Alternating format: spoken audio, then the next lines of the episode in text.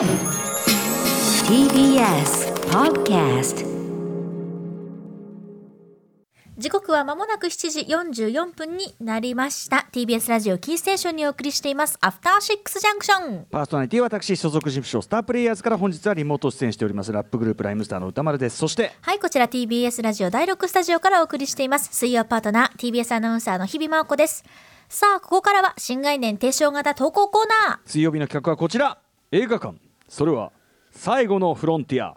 これはアトロクリスナーが数々の映画館を渡り歩きそこで出会った人間や体験したエピソードを紹介する驚異の投稿コーナーである。題してシアター一期一会。このコーナーは映画館で出会った人や目撃した珍事件などなど皆さんが映画館で体験したエピソードを募集するコーナーです。ちなみにねあの今年の映画のね日本の、えっと映画館のね、えっと、年間講習がね、えっと、やっぱコロナ禍の影響で0年以降最低を記録。まあこれはまあしょうがないかなっていう感じなんだよね。えーまあね鬼滅のヒットとかあったからっていうのはあるんだけど、ね。やっぱりね今日から俺は劇場版「コンフィデンスマン JP プリンセス編」などがと「まあ、鬼滅の刃」あたりがヒットになって、支えたがゆえにまあこのぐらいで済んだ。なるほど。半分弱減収半分弱で済んだ。ってだから逆に言えばこの3作品やっぱりねあの作品に対するさそのあれとかは別としてもやっぱありがとうっていうかね。本当大貢献ね。さまさまって言って貢献度高しってことだよはい。ねうん。だから日本は劇場やれてるから世界中の中ではまあいい方と言いつつやってるからこその大変さもあるしうん。うん。といったあたりでね。そうですね。公開された本数というのもやっぱうん。183本、そうそうそう。動画だと78本減ったという、うん減った。当然。でこれからもっと映画の対策のね新作007も延期になりましたしそうですね。となるとかける玉かける玉がなくなってきて旧作例えばそのガメラのねあのは 4KHDR い。上映とかがやりやすいのは一つには新作とかがそんなに詰まってないっていうのは当然あって、うんうん。まあもちろんそういう良さをね見つけていくことは全然できるけどね。ただそのやっぱりね経営されてるその映画館の皆さん本当に大変なうん。状態でしょうし、あのもちろんあの気をつけるねなかなか行き来しないっていうのも分かりつつ、まあムービーウォッチメンはあの劇場営業してる限りはもちろんあのいろんな形気をつけながらも、うん。あのサポートはしていきたいというスタンスでやっております。うん。そんな中映画館での思い出話、皆さんいろいろおありだと思います。はい。ね、えーいろいろ語っていきましょうということでまはい。ずメール日比さんからいきましょうか。はいご紹介します。ラジオネームテネシアンさんからです。こんばんはいつもアメリカから楽しく聞いています。おーありがとうございます。ありがとうございます。これは今から20年ほど前の話になります。当時私は13歳。父の仕事の関係でシカゴに住んでおり日本人もいない学校で孤独に学生生活を過ごしていました。大人同士だったらお互いに歩み寄ったのでしょうが子供だとそんな配慮はなくなまった英語は相手にもしてもらえないのでどんどん殻にこもっていきましたそんな私を母がいつも映画へ誘ってくれました。超大作から貸し切り状態の B 級映画まで公開日の金曜日はほぼ毎週のように映画館へ行っていました。母と二人なんて学校の人には見られたくないといつも隠れていたのですが英語がわからなくても映画はやっぱり楽しくポップコーンの匂いには毎回ワクワクして現実を忘れることができました。そのうち英語英語も上達し1年後には友達と映画を見に行くようになったのですが本当に腐ることなく過ごせたのは無理やりでも映画館に連れて行ってくれた映画に連れて行ってくれた母と映画のおかげなんだなと思います。やっぱり映画館って本当にいいものですね。はい、というね。これやっぱり馴染むまではなかなかね大変っていうのは。ーすごいですよ本当に。うん。あると思うけどね。しかもこのさあのお母さんと二人のところ見られたくない心理。ね13歳とかって中学生の頃ってリゴリですよ。そういうね時期ですよね。それこそねあのこ小倉会のね元となった、はいえっと、ベストキッドの一作目でやっぱその主人公ダニエルさんはさお母さんねお母さんと二人のさ、あのあれで。でやっぱりその二人でいるところすぐからかわれるのね、うんうんうんうん。ですごいわあーわかるわーこれっていう感じがやっぱりそのするんだけど、ね誰もが通る道ですかね。ね。なんだけどやっぱりその映画を通じてね、うん。あのまああの現現実逃避もできたしプラスねあの多分そのなんていうのいろんな英語を聞くね。やっぱ英語はね勉強にもなりますからね。ねかなり鍛えられたでしょうね。でもほぼ毎週金曜日に行かれたってわあすごいですね、うん。本場アメリカで、そうあのまあシカゴだったら多分いろんな映画館あるしさ、うんうんはい。あの B 級もののやつがずっと同じ映画がずっとかかってるようなとこもあったりするだろうし、なるほど。まあね。はい。あのいいですね。ということで、ね。映画館が人を救ったお話でございます。はい、はい。素晴らしいもう一発いきましょうかね今週ね、はい。えーラジオネーム大友かねさんからいただいたシアター一期一会。歌丸さん日比さんこんばんは。どうもこんばんは。映画館で面白い出来事があったので投稿いたします。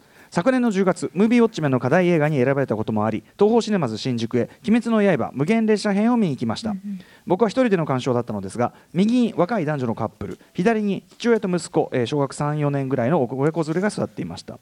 出来事は映画が終わった後のこと。右のカップルが泣いた？超泣いた。やばい。と話し始めました。するとそれを聞いた左の少年がびっくりした顔でニュッと首を伸ばし右のカップルの顔をじろじろと覗き込んだのです。本当に泣いたの？少年は本当に驚いた顔をしていました。僕は少年デリカシーがなさすぎるぞと思いながらも子供にとって大人が泣いている姿はこんなに衝撃的なものなんだなと思いましたまた先日小学校の先生をしている知人にこのエピソードを話したところ僕も一度だけ教室で泣いたことがあるんだけどいつもやんちゃな子供たちが度肝を抜かれたのか別人のように言うことを聞くようになったんだよと話していました、大人も意外と泣くということを子供は知らないんだなと思った出来事でした。映画館って本当にいいものですねという。そっか。そうか。これ日比さんってちなみにはい。映画見て泣く方？泣きます。泣く。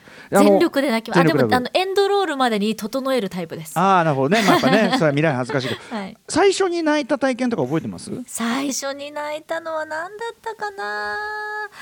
私ハリー・ポッターかな？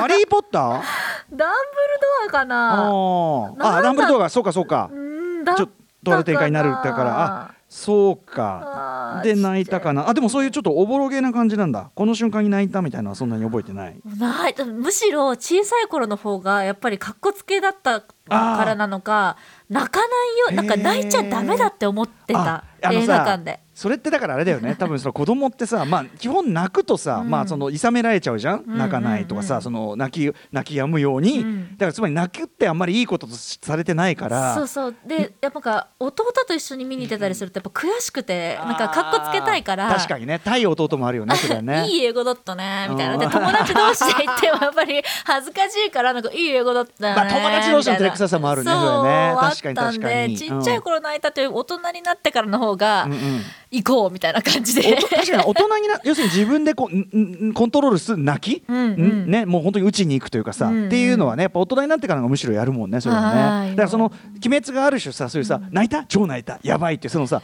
どんだけ泣いた合戦みたいなさそういうコンテンツにもなってたところあると思そううから。ですねそうですうね、ん、まあ当然ねその最後の方はあのね煉獄さん周りでもうエモい場面続くからさ、ええ。それもわかるけど僕もだからその感じとしては似てるよね。宇宙戦艦ヤマトのはい。僕はヤマトの一作目でもひょっとしたらうるっときたのガミラスっていうねその敵の星をガンガンやっつけちゃって、うんうん。でそこで古代進む主人公がば僕たちは戦うべきじゃなくて愛し合うべきだったんだって、やっといて言うなよみたいな あの場面があるんだけど、まあ、そこも多分泣き入ってたしでさらば宇さらば宇宙戦艦ヤマトっていうののやっぱ最後の方はこれ安彦活動もね関わってらっしゃいましたけどまあもう泣かせるために作ってるような展開なのよもうとにかく今見ると結構いかがなものかな泣かせ方なんだけどでもまあ泣かせるわけ。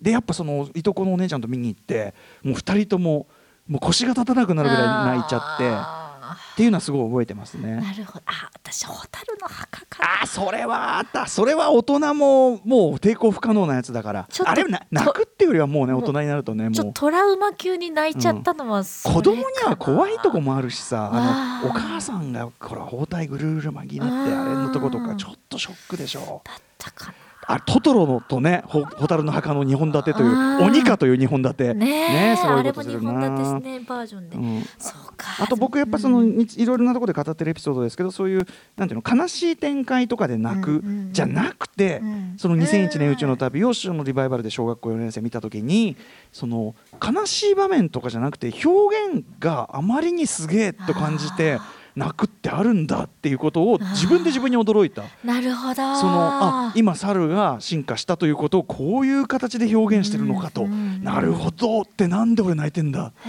ー。からその時は周りの大人はそんな泣いてる人いないから恥ずかしいと思ったけど、うんうん。そのこれが感動ということかっていうこうなんかこう噛み締めましたねそれはね。まさに心の汗というかね。そうそうそう。だしそのアートに純粋に感動するっていうか。あ素晴らしいと感動するみたいなそう。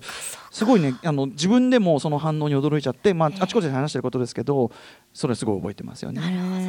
まあ、今でもビービー泣いてますよね本当にね。大人になってからの方が、うん。もうドヤ顔なぐらいで泣くっていう。あのさ自分の泣きのツボとかも分かってるから そうそうそう泣きコントロールするじゃんもはや。コントロールできるようになってきました、うん。俺だって先週表したスワローのはい。クライマックスのとある会話シーン思い出すだけでもう今すでにちょっとうるっとくるの。あーでもああ思い出し泣きできますよねやっ全ぱり。ね然ある全然ある。うんあと僕はあのサントラ泣き？僕あのクリードのサントラのクライマックスシーンのサントラ聞いて俺どっからあれでどこだからヒューマントラストシネマ有楽町かな、はい。あの無病地名に映画待ってて待ってる間にクリードのサントラ聞いて、ん。号泣しだしちゃって、これこれまずい。これはまずい。いやわ私も最近サントラ泣きをよくやりますね。サントラ何何サントラ？私最近はあのドラマとかも全部含めて、うんうんうん最近はそれこそ韓国のドラマのスタートアップを見てあー。はいはいはい。やっぱスタートアップだ。スタートアップの,、あのサントラ泣きというのは散歩しながらやってます、うんうん。なぜかというとマスクをつけているから。バレないまたね 涙というのはこれストレス成分を出してくれるね いい浄化作用もありますからね。サントラ泣き確かにうん。ねコブラ会もそうですね。コブラ会も泣き、もうんそですね。もう後半は泣きのね、う